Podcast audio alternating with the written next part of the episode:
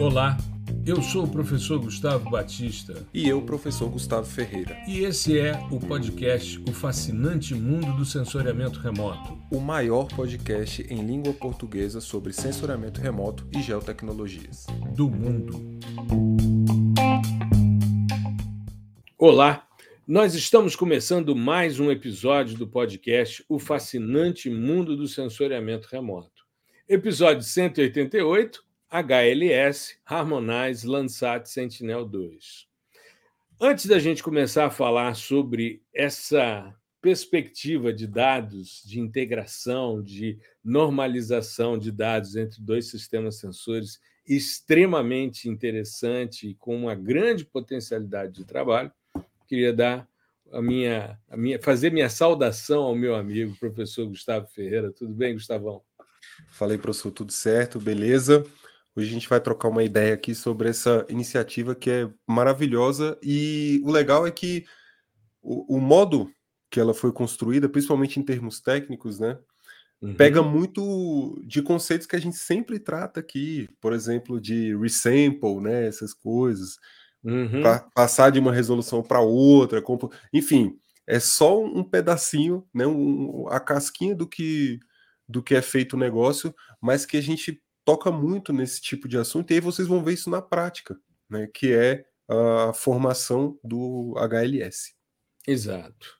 Bom, é, essa questão, antes da gente também começar a falar do HLS, eu queria lembrar as pessoas que estão nos ouvindo. Esse episódio vai ao ar na segunda-feira, no dia 14, né? agora próximo. A gente grava sempre ah, normalmente nas quartas-feiras à noite, mas o episódio vai dia 14 ao ar e dia 16, ou seja, daqui a dois dias, quando você estiver ouvindo, nós vamos fazer um evento, primeiros passos em sensoriamento remoto.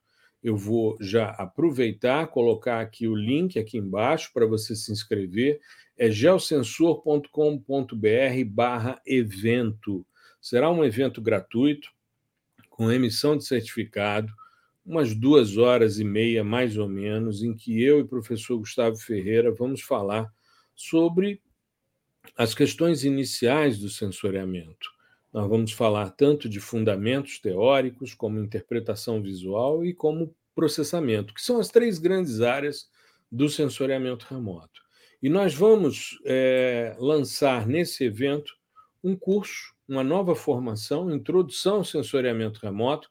Até semana passada a gente estava chamando de fundamentos de sensoriamento remoto, mas para evitar uma confusão conceitual, como os fundamentos são parte né, do, da estruturação do sensoriamento remoto, tanto os fundamentos conceituais como fundamentos de sistemas sensores fazem parte dessa estrutura. Então, nós resolvemos aí rebatizar o curso de introdução ao sensoriamento remoto e é justamente um processo de introdução a essa a esse mundo fascinante que Sim. a gente tanto vem falando aqui nos últimos nas últimas 188 semanas, é, porque o podcast sai toda semana, a gente não deixa de postar nenhuma semana, inclusive né, durante todas essas semanas, essas últimas três semanas, eu de férias, gravando né, em férias, para não deixar parado. A gente se reúne, a gente não precisa estar de, presencialmente nos lugares para gravar, mas a gente se encontra.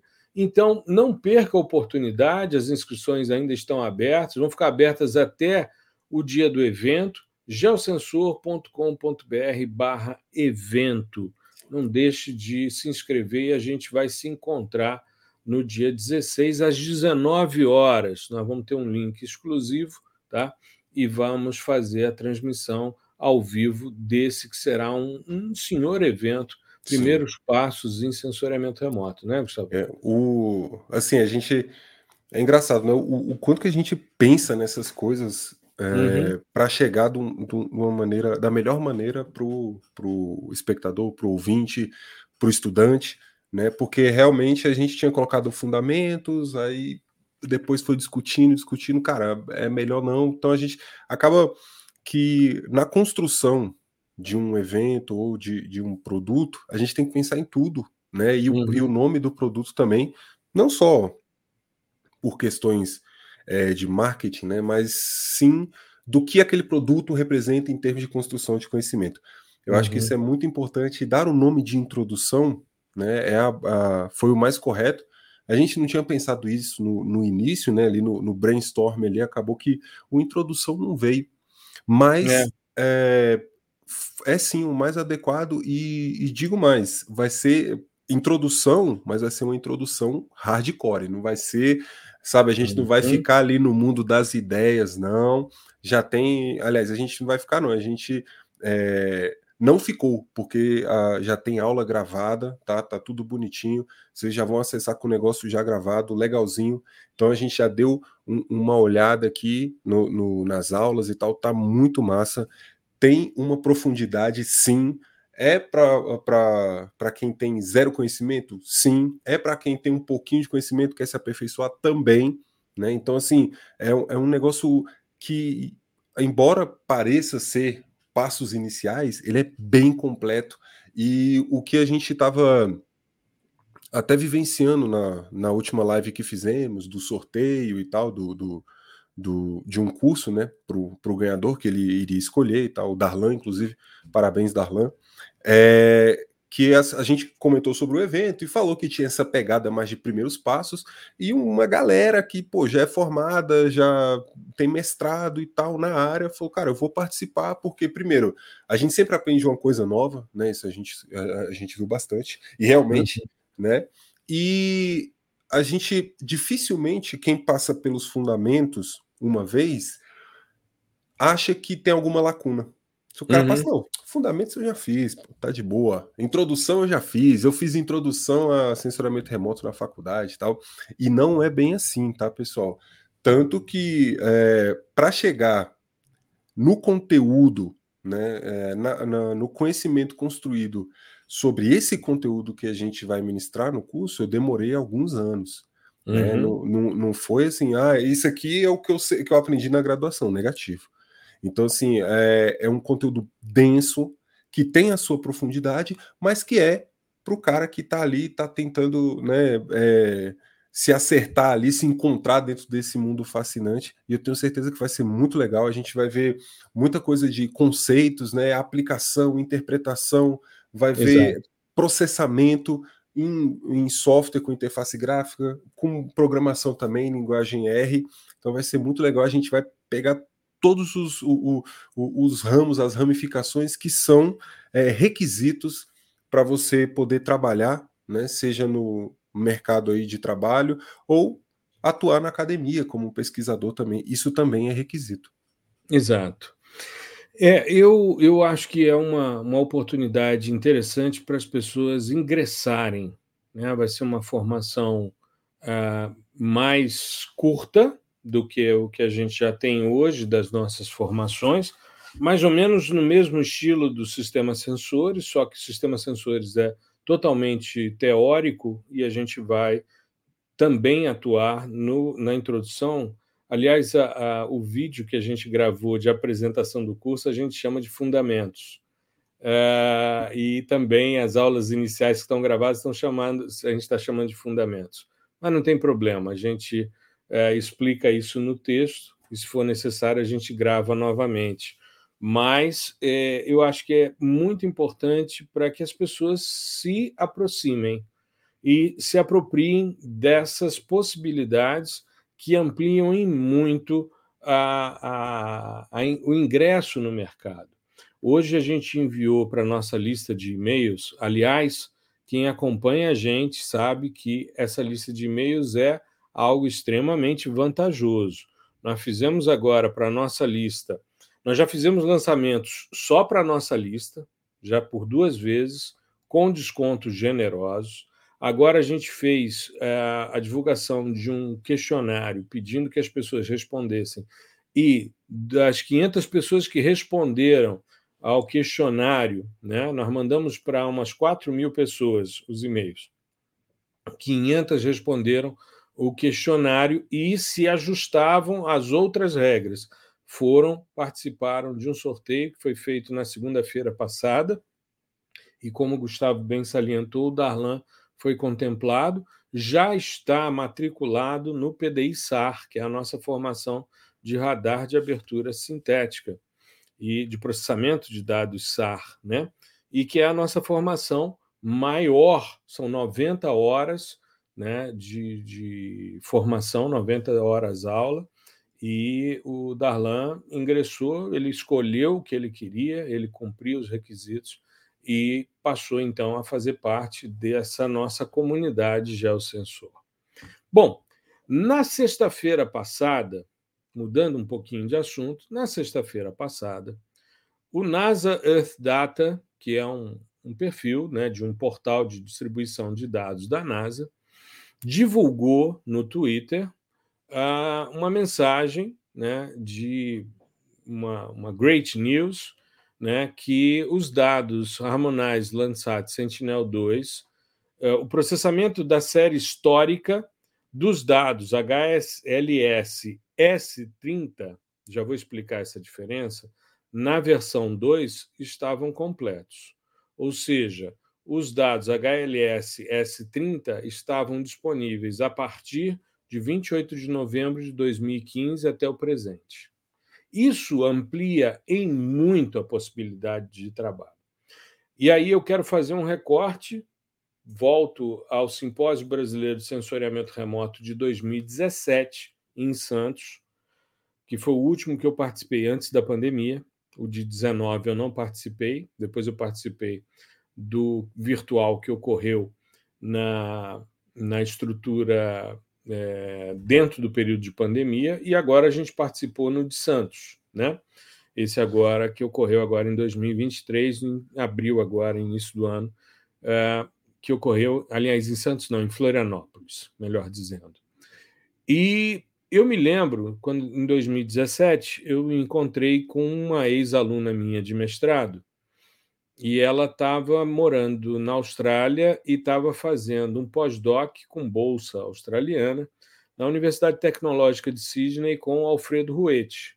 Para quem não sabe ou quem não conhece, o Ruete é o autor do SAVE, o Soil Adjust Vegetation Index, que é a tese de doutorado dele, e ele é, conduziu a, a equipe, quando ele ainda estava na Universidade do Arizona, em Tucson, eu tive lá, inclusive, visitando a universidade, é, isso logo que eu comecei o doutorado, é, isso foi em 97, isso. Eu tive em Tucson, né? E o Alfredo coordenou naquele período o grupo que desenvolveu o produto de índice de vegetação do MODES, o produto MOD 13 ou MYD 13. MOD quando você está com os dados do satélite Terra e MYD quando você está com os dados do satélite Aqua. E o produto 13 é o índice de vegetação. Aliás, o MODES tem duas bandas de 250 metros que foram pensadas, uma no vermelho e uma no, no NIR, que foram pensadas para índices de vegetação. E é um dos poucos produtos que tem 16 dias. A maioria dos produtos que saíram na primeira leva eram de oito dias. Selecionavam os melhores pixels dos, dos oito dias e compunham um mosaico ali. E os dados, então, desse grupo da Universidade do Arizona, em Tucson, coordenado pelo Ruete, é, foi. É, eles, inclusive, trouxeram o Enhanced Vegetation Index, o EVI, que foi uma grande contribuição para os índices de vegetação. Um dos mais elegantes, é um índice que envolve a redução do processo de espalhamento atmosférico, ou seja, ele recebe uma herança do ARV e traz o Soil Adjust Vegetation Index para o contexto, e aí a integração desses três índices, NDVI, SAV e ARV, cria-se o EVI. Foi uma grande sacada. E essa minha essa minha ex-aluna, ela estava fazendo pós-doc lá com o Ruete e me disse: Eu estou trabalhando com os dados Harmonize Landsat Sentinel-2. Eu disse: bom, interessante. Toda vez que vou a um simpósio, que vejo coisas novas, eu anoto para verificar. Mas naquela época era algo extremamente restrito. Eram poucas cenas disponíveis no Brasil que estavam fazendo essa harmonização dos dados. Aí eu fiquei ali né, no aguardo de uma estrutura que fosse mais robusta e que permitisse né, uma, uma disponibilidade maior de dados. Esse sistema é um sistema de harmonização de Landsat 8, OLI, com o MSI do Sentinel-2 A e 2B. Então, se a gente pensar, Sentinel-2 ele tem três resoluções espaciais, 10 metros em algumas bandas, 20 metros em outras bandas e 60 metros em outras bandas. Muito bem. Tem bandas que são extremamente preciosas, como as bandas, por exemplo, do Red Edge. Eu acho que isso melhora em muito a compreensão da vegetação e trazem essa possibilidade. E o Oli, ele tem, com 30 metros, uma, uma acurácia radiométrica muito grande e uma acurácia geométrica muito grande. Então, eles resolveram juntar. E essa notícia que saiu no dia 4 de agosto, de que eles estavam finalizando o processamento da série histórica de 2015 até o presente, né, 28 de novembro de 2015 até o presente, é um período de é, atividade comum dos três sistemas sensores. Então, você vai, com isso, ter um sistema extremamente poderoso e que amplia em muitas possibilidades. Antes de passar a bola aqui para o Gustavão, eu queria comentar um aspecto. Quando houve o o incêndio de Braga, em 2017, em Portugal, eu estava fazendo os estudos com os colegas da Universidade do Minho, no norte de Portugal, região de Braga, onde ocorreu o incêndio. E nós chegamos a publicar um artigo conjunto em que nós fazíamos uma análise da, dos elementos que normalmente disponibilizam biomassa para queima que é o verdor, a umidade e a senescência. E a gente foi fazer essa leitura, só que uma conjugação de fatores infelizes é, nos permitiam ter quase nenhuma cena disponível, porque no momento do incêndio de Braga, Portugal estava sendo é, atingido pelo furacão, é, pelo furacão, meu Deus, agora me falta, Ofélia, Ofélia. É, furacão Ofélia. Esse furacão ele foi um furacão atípico, porque normalmente os furacões são formados na costa africana, no mar, ali próximo ao Equador, a linha do Equador, na costa africana, e eles pegam os contralisos de hemisfério norte e vão em direção ao Caribe. Aí chegam no Caribe, eles contornam os Estados Unidos, quando eles tocam o continente, o agente motivador, que é a água, né, a água quente, aquele centro de baixa pressão se dissipa e o que era um furacão vira uma tempestade de categorias que vão sendo reduzidas até que ele se dissipe. O furacão Ofélia ele surgiu no meio do Atlântico Norte e ao invés de pegar o, o sentido normal que os furacões fazem, ele foi em direção a Portugal, ele foi no sentido contrário. Uhum. Então, quando a gente foi fazer o levantamento das cenas Landsat, não tinha nenhuma sem nuvem sobre a área, ou seja, tudo coberto de nuvens, porque o furacão você tem uma grande massa de nuvens se deslocando. E quando eu fui para os dados Sentinel, aí eu tive a sorte de encontrar uma cena, porque aí você passa a ter um sistema distando 180 graus do outro, 2A e 2B, você tem, então, a cada cinco dias uma nova cena. Então, você aumenta a periodicidade e, ao invés de uma cena a cada 16 dias e você dá sorte de encontrar sua área sem uma cobertura de nuvens, num evento atípico como esse, eu encontrei uma imagem com uma parte com nuvem, porém o local do incêndio horas antes do incêndio acontecer. Então foi o melhor dos mundos. Sim. Porque eu tinha uma imagem horas antes do evento. Então as condições de umidade, senescência e verdor eram as condições que desencadearam o processo. E a gente pôde estudar e verificar. Aliás, eu nunca tinha encontrado é, uma, um NDVI médio de 98, de ponto 98. Médio. Médio para. É, por, médio. por região? Não, foi... na região que queimou, na região que queimou. Ah, pegou o polígono todo. Isso. Eu nunca uhum. tinha trabalhado com um NDVI tão alto. Tinha pixels uhum. com valor 1. Eu nunca Caraca. tinha visto isso num contexto é, natural. Eu já tinha né, visto isso em termos de simulação, de laboratório, mas em contexto natural, muito raro. Você vai trabalhar normalmente com 80, né, 70, enfim, uhum. encerrado, época seca, se for arbóreo, na faixa de 60, 45, por aí, né? Sim. Mas você não tem grandes valores, mas ali naquela região, sim. Então, o verdor elevado, a umidade era comum na área que queimou e a área que não queimou, mas a área que queimou era mais senescente do que a área que não queimou. Então, a gente, por uma análise discriminante linear de Fischer, a gente fez essa separação e encontrou o elemento que proporcionou um incêndio, o segundo maior incêndio daquele ano.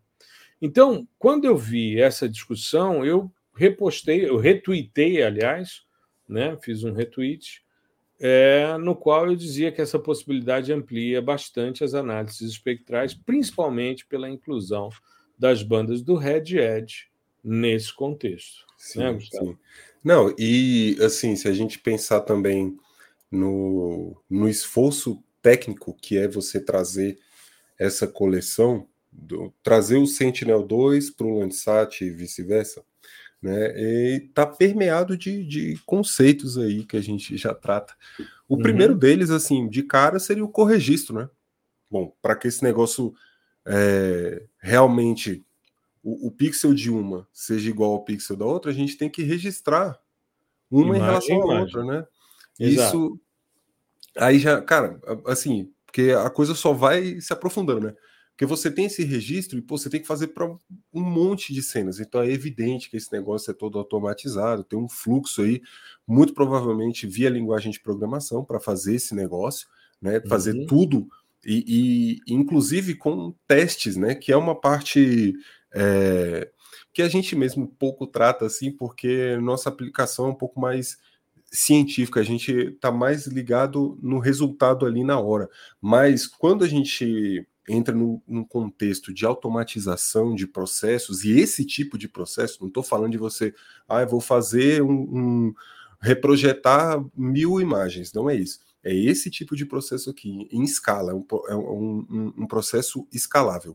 Uhum. O que, que acontece? Você tem que executar dentro da sua rotina testes para validar, meio que validar aquele fluxo para não, deu tudo certo. Por quê? Porque eu deixei um teste rodando e o teste passou. Né? O, uhum. o teste pode ser, não sei, se a gente. Um, um exemplinho aqui bem besta. Se a gente está fazendo um, um, código que calcula, é, não sei, é, números, verifica se um número é par. Um teste é você colocar assim é, a divisão de 2, né? Aliás, o 2 dividido por 2, né? Vai dar um, o resto vai ser zero. Então, uhum. esse é o teste. Se essa condição for verdadeira, dentro dos dados que eu recebi, então beleza, passou, tá tudo certo. O seu algoritmo está conseguindo calcular um número, né, me dizer se é um número par ou ímpar por conta dessa, por meio dessa condição. Então, colocar essa condição dentro do meu código é um teste. Passou, beleza. Existem rotinas absurdas para teste, enfim, mas isso aqui é o, o conceito, né, o fundamento aplicado em larga escala. E aí é legal porque hum. muda de figura. Uma coisa é você fazer o corregistro na sua casa lá no seu QGIS. Uma imagem só, do, que seja assim umas 10. Uhum. Provavelmente você vai fazer isso manual ali e tal, não sei o quê. Pô, vai dar super certo. Agora tenta pegar uma coleção inteira de S1A, ou S2A, S2B e Landsat 8, para você ver Exato. como ficam as coisas. É muito mais complicado. Outra coisa, o, o, o nosso aqui ponto de, de maior discussão, que é o tal do downscaling, né? É fazer o downscaling de uma cena para casar com a outra. A gente mas sempre... antes disso, mas antes disso vamos, Pode vamos, mandar. Vamos, vamos falar um pouquinho mais sobre a questão do registro. Pode mandar. É, eu, eu acho que é interessante a gente entender o seguinte. Bom, primeiro, eles estão trabalhando com os dados do OLI, né? E, e trabalhando com os dados do MSI. Eles trabalham os dois, os dois conjuntos de dados que chegam para serem processados, eles são reflectância no topo da atmosfera ou no nível do sensor, tanto de um como do outro.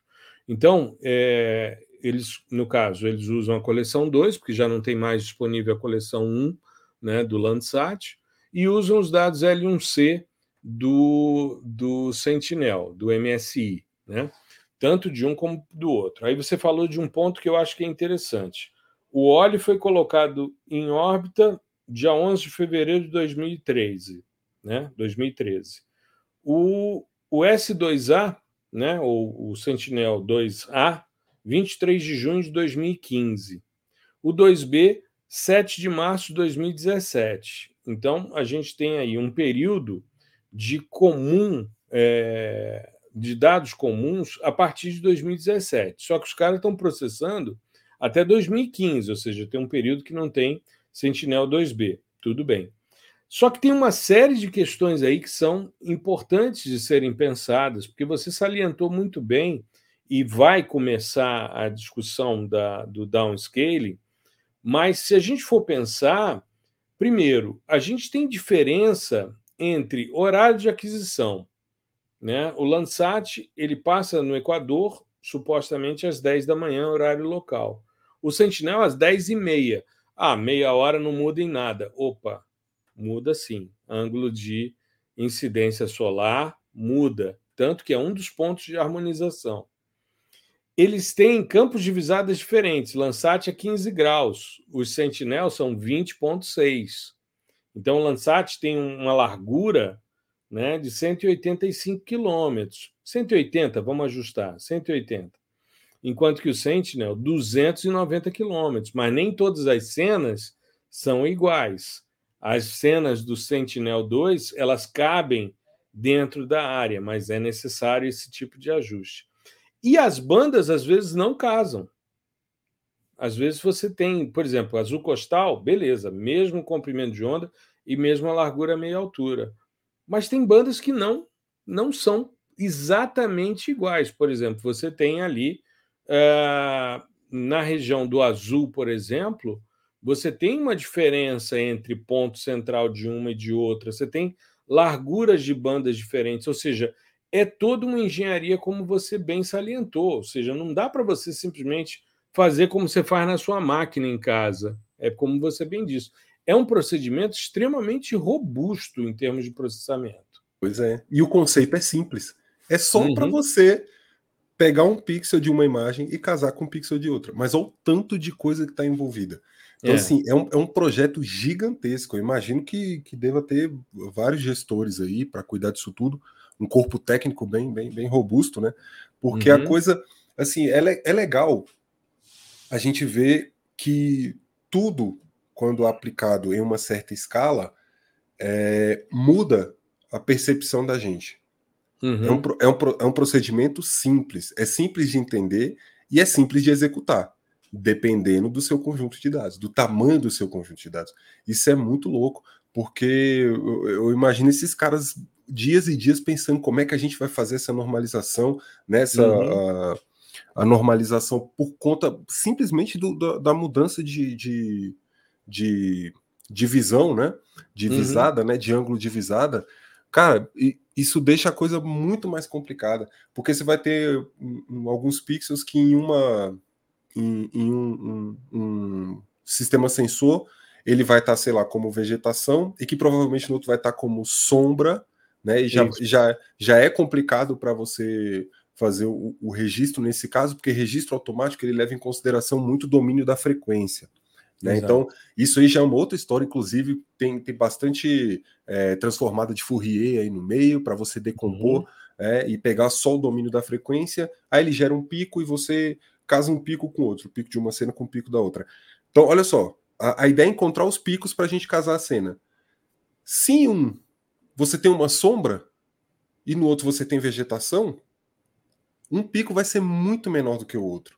Uhum. E aí já, já tem um problema, porque se o algoritmo for simplesmente de detecção de picos, ele já não vai funcionar legal. Então, Exato.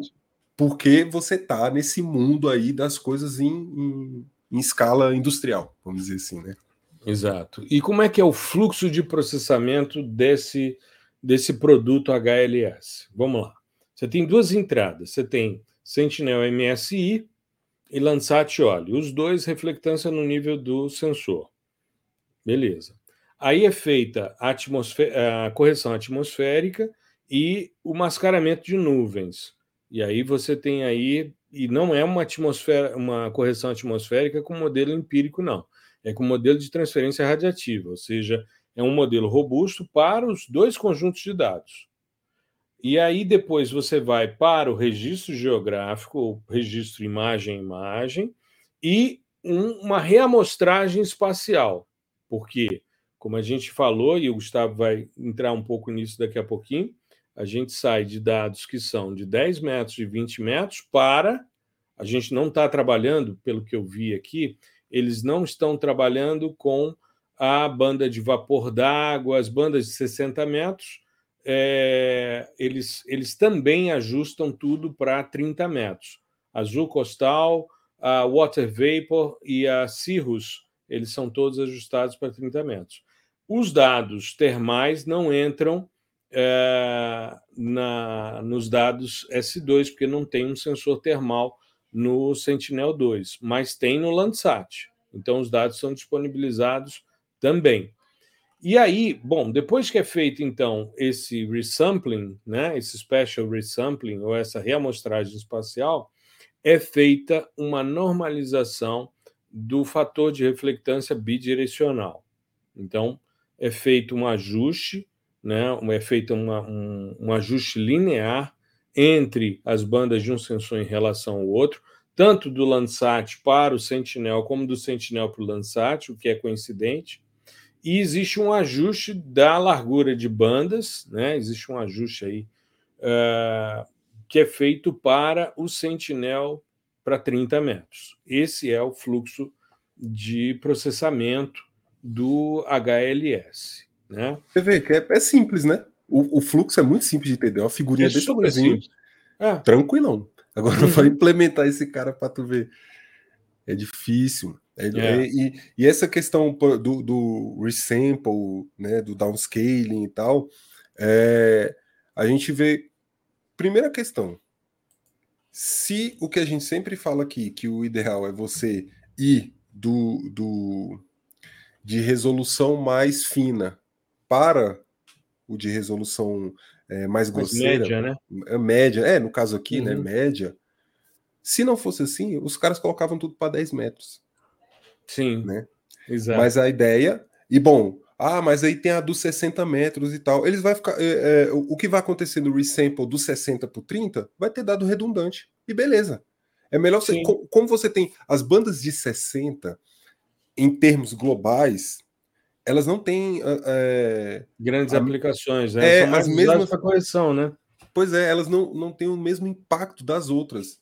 Né? Uhum. Então a prioridade é sempre o vinir ali no, no, no que a gente está acostumado, vamos dizer e assim. E o suor, né? E o suor também Isso, por causa e... dos, das e relações mais geológicas, mais sim, mineralógicas, sim. né? Aí o, o, você vai ter uma informação redundante, mas beleza.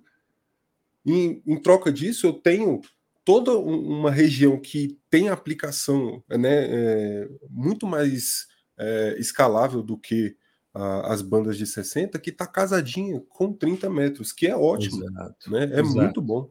É muito é, bom. Eu, quando fiz a.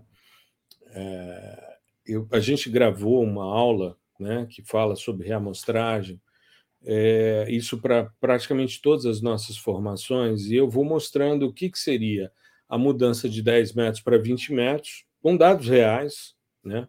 E depois esse downscaling, ou seja, eu estou com 60 metros, vou para 20 e vou para 10. Você acaba é, redividindo o seu pixel, mas mantendo o valor digital. Acho que no caso mesmo... aí seria o, no 60 por 10 é o upscaling, né? Isso, upscaling. É o, o, down seria o inverso. Exato. E aí, é, a gente, quando faz esse tipo de ajuste espacial, a gente sempre, eu sempre indico para os meus alunos que a gente mantenha né, as resoluções maiores em termos de tamanho de pixel, mas de menor, menor grau de, de detalhamento, né? Ou seja, se você tem um dado de 10 metros e de 20 metros, você vai fazer esse ajuste, vá para tudo como para 20 metros. Fica muito mais interessante. E eu me lembro que eu fiz um post e fui muito criticado por alguns colegas, inclusive. Não, você, diziam... desenhou, cara. É tipo, é. é tipo assim, você entendeu o que é que eu desenho, o que é que eu desenho. Aí você desenhou ainda continuou. Exato, exato. Aí, exato. Aí eu desenhei. E aí eu fui muito criticado por alguns colegas dizendo: ah, não, não é assim e tal, não sei o quê. Eu falei, bom, se não fosse assim, na harmonização dos dados Landsat Sentinel seria tudo para 20 metros, e foi tudo para 30. Por que será? Por que será? Ou seja, você vai ficar subdividindo seus dados e trabalhando com o mesmo, mesmo valor de pixel? Né? É, se, se, a gente usar a mesma lógica, era, era muito simples. É, a gente sabe que para é, sistemas com uma resolução é, mais grosseira, é, é um pouco mais economicamente viável de você lançar. Né? Então, uhum. Pô, lança o Landsat com 100 metros lá, e aí aqui, aqui embaixo a gente se vira e coloca tudo para 30, para 20, para 10, para 1. É. Né? Se Exato. fosse assim, não existiria diferenças em, é, entre sistemas sensores dentro do aspecto resolução espacial. Né? Cada um, se o cara tá lá adquirindo a, a, o, o dado ali, imaginando em 30 metros, não dá para você colocar em 10. Não tem Exato. como. É 30. É, já, lá na fonte é 30, vamos dizer assim, né? Então não tem como uhum. você, você ficar apertando, estica, puxa e vai, e não vai conseguir, amigo. Infelizmente. Exato. Então a, a, lógica dos caras é essa. Vamos fazer o downsampling, né? Partir de 10 e 20 para 30. E é, uhum. e é, exatamente isso. Uh, a, a, acredito que num, num, num futuro, quem sabe, com Landsat Next aí e tal, a gente tem que até rever esse esquema, né, de, de continuar com o Harmonize ou colocar outros parâmetros aí, mas no momento é isso aqui e tá maravilhoso. Uhum. 30 metros você tem é, o que? Umas quatro cenas por mês, talvez, né? Com... Quatro, cinco cenas por mês com, com o Harmonize. É, com Harmonize. Deixa, eu, deixa eu te dizer aqui, porque eles fizeram uma. Eu fiz um post e eles falaram sobre isso. Uhum. É, veja só, num mês você teria com o Landsat, você teria uh, duas cenas, né? Vamos botar uh, quatro cenas, porque tem Landsat 8 e 9. Quando você usa o. Harmonize, você tem 2, 4, 6, 8, 10, 12, 14, 16, 17 cenas num Nossa. mês de, de 30 dias. Ou seja, Vamos colocar metade primeiro, do mês. É, metade do você mês. saindo do dia 1 de junho ao dia 1 de julho, são 17 cenas. Você tem um, um incremento da frequência temporal bastante grande. Bastante sim, sim. grande. E, cara, assim, pra gente, a gente já que já passeou por aí, por esse, por esse mundo, né?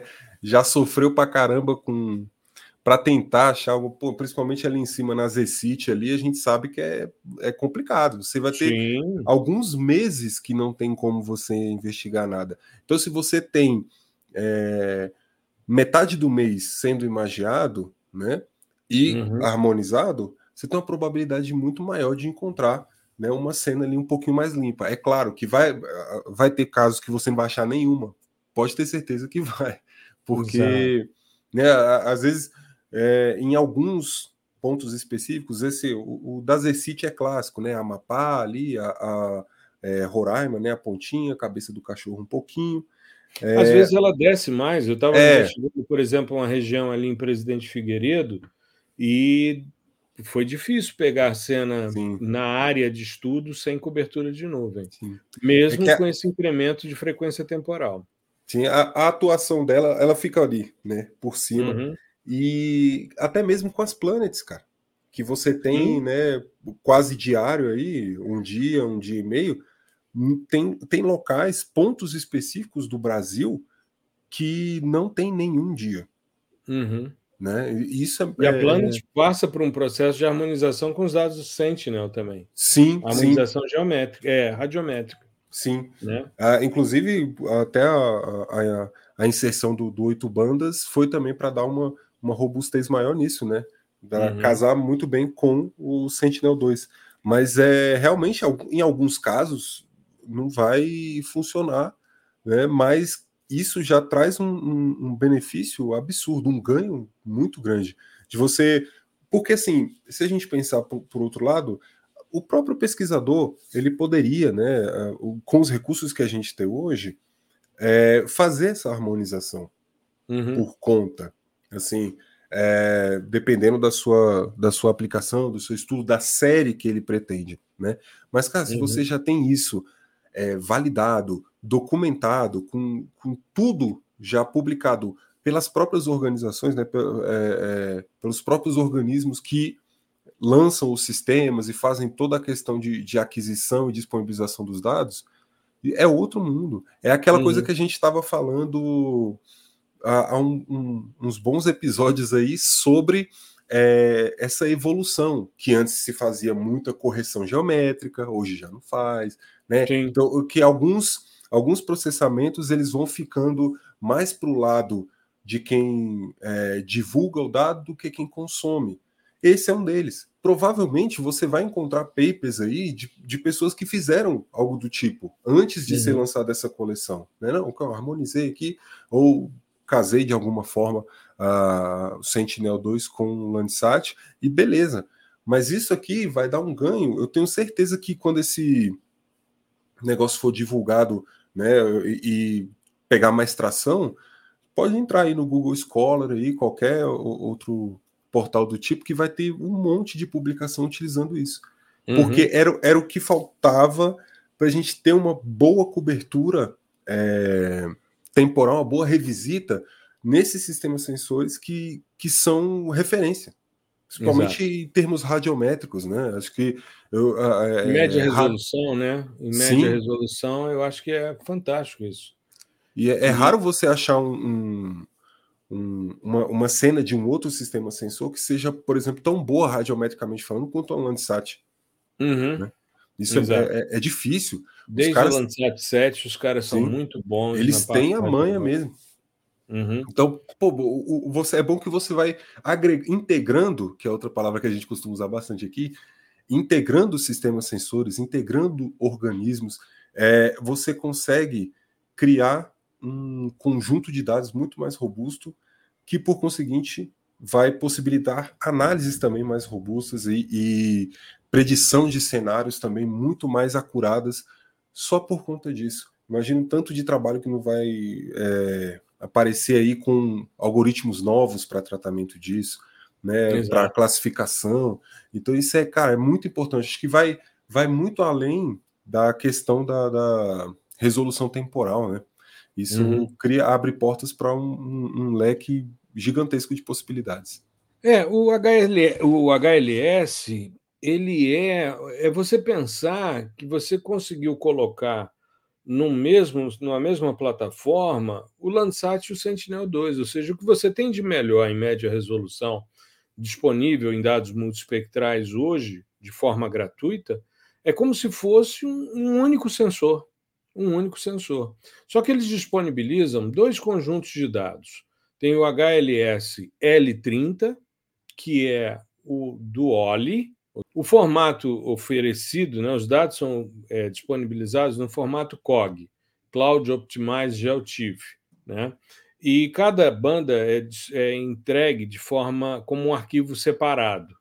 Então, no formato HLS L30, que seriam os dados Landsat harmonizados para o Sentinel, você tem 11 bandas. Você tem todas as bandas do espectro óptico refletido e mais as duas bandas do TIS, a do espectro óptico emitido. Além disso, você tem o ângulo de zênite solar, o ângulo de azimuth solar, né? E você tem outras informações aí que são disponibilizadas também. Esses arquivos são em reflectância de superfície, tá? ou também temperatura, né? ou sinal de brilho, no caso das bandas do TIRS, né? dados é, de, de brilho, TOA, né? ali no caso dos dados termais. O outro conjunto de dados, que é o HLS S30, então o L de Landsat e o S de Sentinel com 30 metros, ele também é disponibilizado no formato COG, só que são 13 bandas. São 13 bandas. Você tem a do azul costal, azul, verde, vermelho, as três bandas do Red Edge, o NIR, né, o NIR mais largo, que é a banda 8, o NIR mais estreito, que é a 8A, a banda 9, que é vapor d'água, a banda 10, que é cirros, e as bandas 11 e 12, que são, respectivamente, suor 1 e suor 2. Então, também tem os dados ali de qualidade, de os ângulos é, de, de zênite solar, enfim, de azimuth, tem todas essas questões. E tem fator de escala, né, para você chegar aos valores ali, como a gente já conversou. Sim. E quando você vai baixar esses dados, você baixa esses dados por meio do portal earthdata.nasa.gov. Então você vai fazer o seu cadastro.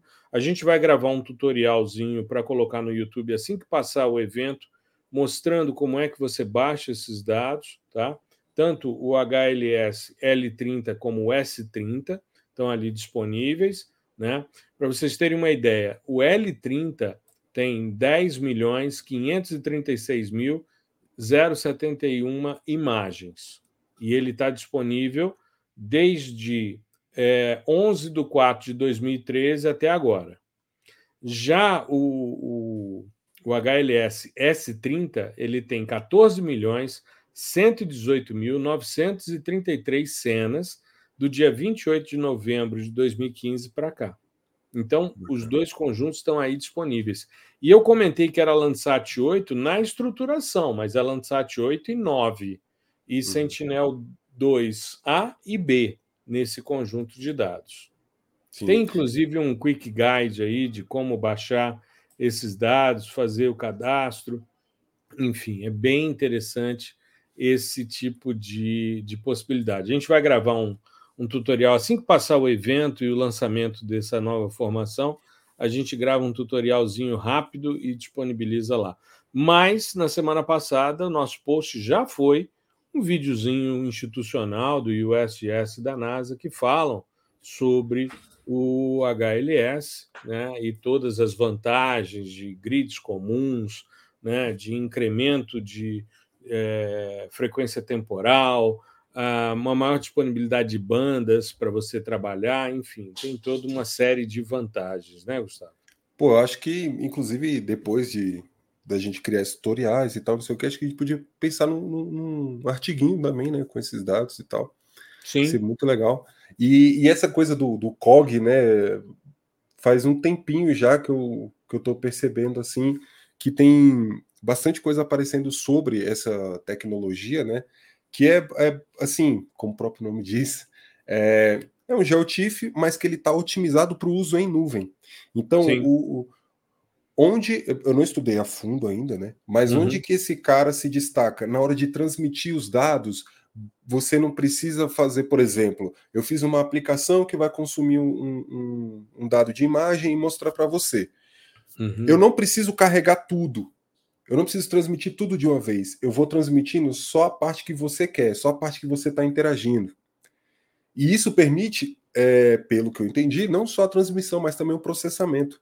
Então, às vezes, Entendi. você pega uma cena inteira, mas eu tenho só uma parte ali, aí você não precisa nem clipar esse negócio. Né? Você uhum. vai ali, ó, dentro desse bounding box aqui, eu quero executar o, o, o, processamento, o NDVI, por exemplo, o SFDVI.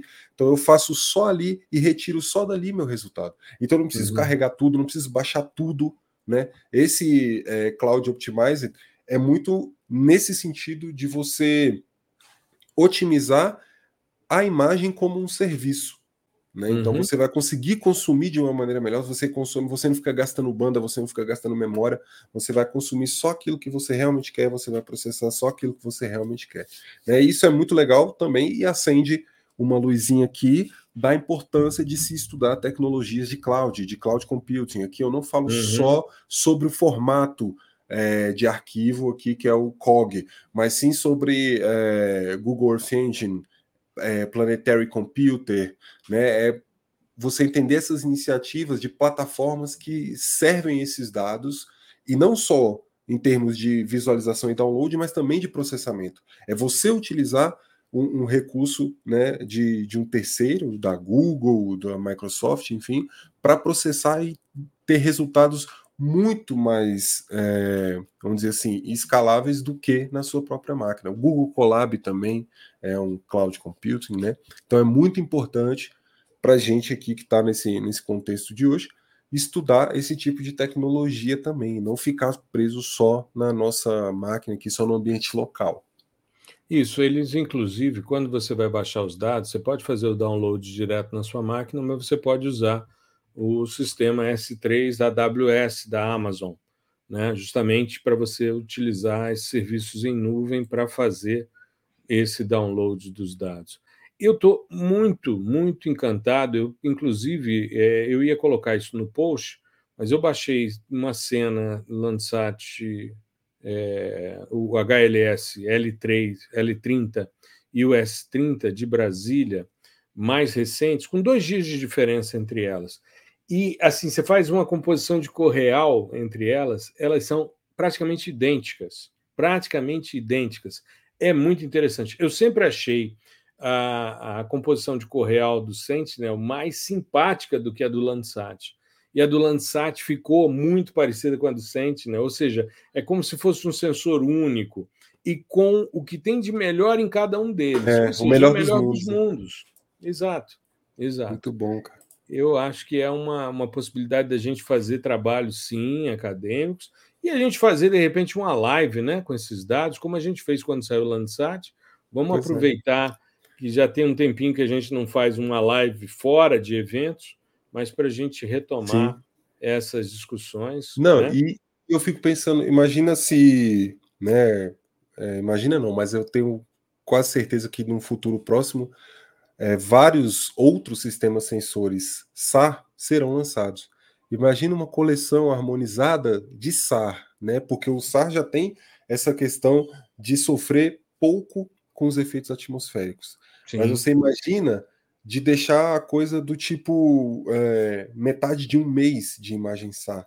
Ah, você vai uhum. ter informações para quem pô, quer monitorar cultivo, é, enchente, né, eventos extremos, umidade Exato. de solo, é, é, desmatamento também, enfim.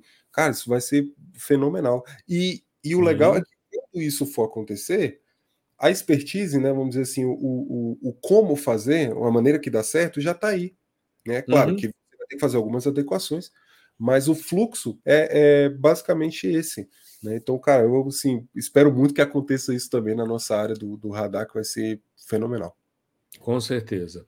E a gente precisa, a gente ainda vai fazer esse ano, a gente vai fazer um evento usando dados SAI, dados óticos, ou seja, essas integrações.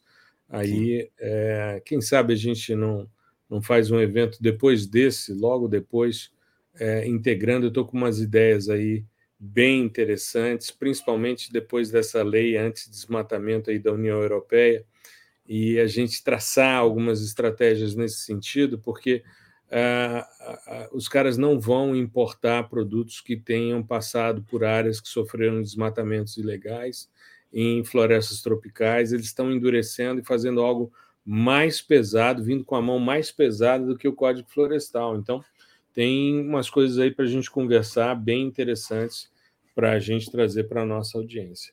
Mas Não, eu perfeito. acho que por hoje, por hoje é isso.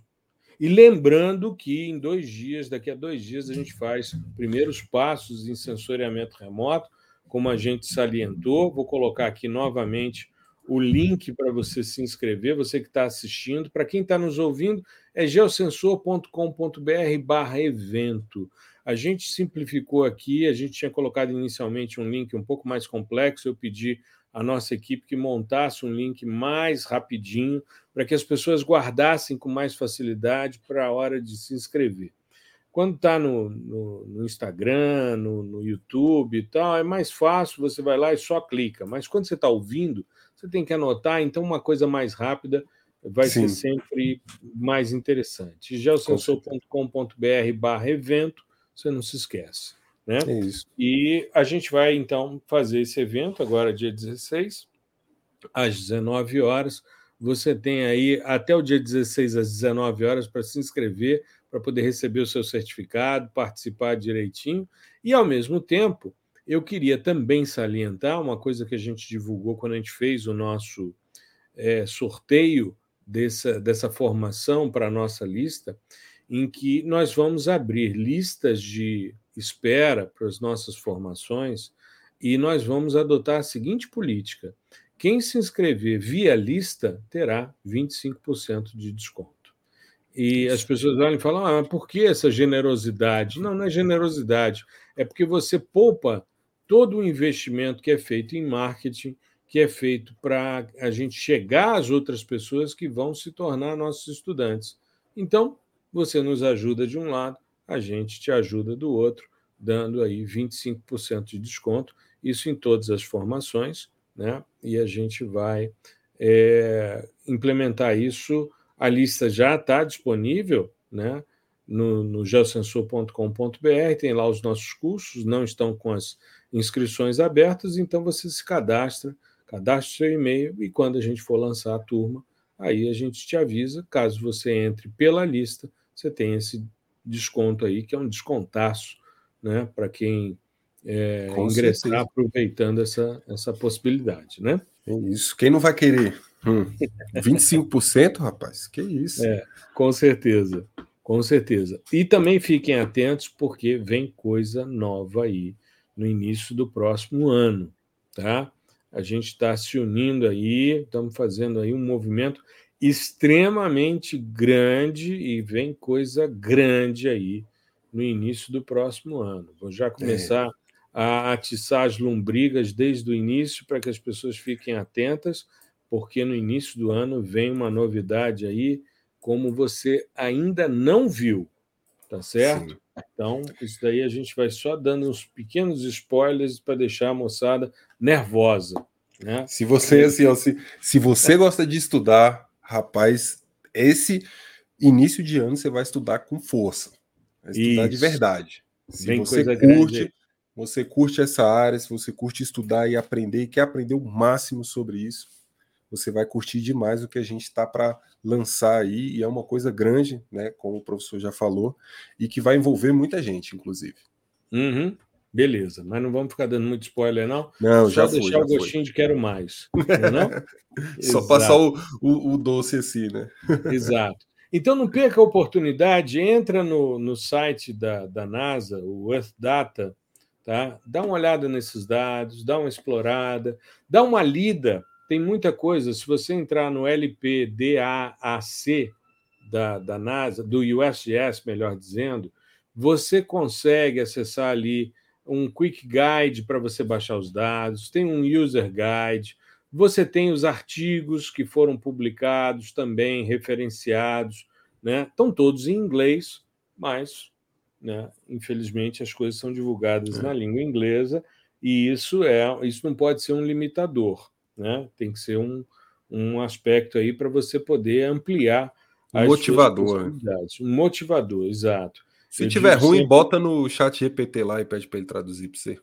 É, faz isso. Ou então o Google Tradutor também te é. dá uma boa, uma boa dica. Mas é sempre, eu sempre digo para os meus estudantes, é mais fácil você ler um artigo acadêmico do que, por exemplo, um romance em inglês. Ah, com certeza. Né? Com certeza. Então, é, você vai treinando, vai se apropriando e cada vez mais a gente vai tendo essas possibilidades aí. Tá legal? É, nos vemos então no evento agora na quarta-feira. Espero vocês lá, eu e Gustavo. Esperamos vocês para que vocês possam participar e contribuir, né? enfim, e também se aproximarem cada vez mais desse fascinante mundo do sensoriamento remoto. É isso. Espero todo mundo lá quarta-feira. Se não tiver todo mundo lá, eu vou tirar a inscrição do, do Instagram de vocês que me seguem. Vou encerrar quero... meu Instagram, né? Vou encerrar meu Instagram. Eu vou ser, eu vou ser aqui dramático, porque é. vai ser muito massa, vai ser muito massa. A gente está com, com uma perspectiva muito boa e eu não quero que vocês percam isso. É... Vocês sabem que esse tipo de, de conteúdo, quando é um evento, alguma coisa do tipo, ele não fica lá o tempo inteiro, tá? Vai uhum. ficar por um tempinho, mas é pouco. O legal é estar tá lá ao vivo, o legal é estar tá trocando uma ideia com a gente ali na hora, né? Até mesmo para né? é, acalmar um pouco a gente, vai estar tá nervoso e tal. Mas é, é muito bacana, acho que essa é a melhor parte. Né? Além, é claro, de todo o conteúdo, a, a parte que a gente gosta de, de mostrar como uhum. que acontece, o porquê que acontece e como você faz na sua casa aí, né? A gente gosta muito da interação, de conversar com as pessoas que estão no, no, no chat aqui. A maioria, né, é, dos que entram ali de primeiro costumam ser pessoas já conhecidas, às vezes estudantes nossos. Então é muito legal. A gente troca uma ideia, né, tira dúvida, é, enfim, faz piada, faz promoção. Então tem, tem tudo acontece ali na hora. Então é legal você estar tá lá, é, tirar um tempinho. Vai ser rápido, não vai ser uh, quatro, cinco horas, não vai ser duas horas, duas horas e pouquinho no máximo, para a gente trocar uma ideia sobre isso, sobre essa questão de fundamentos, de conceitos, de aplicação, interpretação, processamento, tudo junto dentro de um uhum. evento. Maravilha, maravilha. Então é isso. Nos encontramos agora na quarta-feira e espero que vocês aproveitem aí esse evento e também a formação Introdução ao Sensoriamento Remoto. Gustavão, nos vemos então no próximo no, no evento na né? quarta. Ainda vamos nos encontrar, é, ainda vamos nos encontrar antes, porque a gente está gravando antes, para a gente bater o martelo, fechar umas coisinhas do evento. Sim. Mas vai ser uma mais uma vez um grande momento, uma grande possibilidade da gente conversar sobre esse fascinante mundo do sensoriamento remoto. Uma boa semana a todos. Para você também, Gustavo. Gustavão, fique bem aí, se cuide e a gente se vê. Um grande abraço. Beleza, até mais. Um abraço, pessoal. Um abraço, professor. Até a próxima.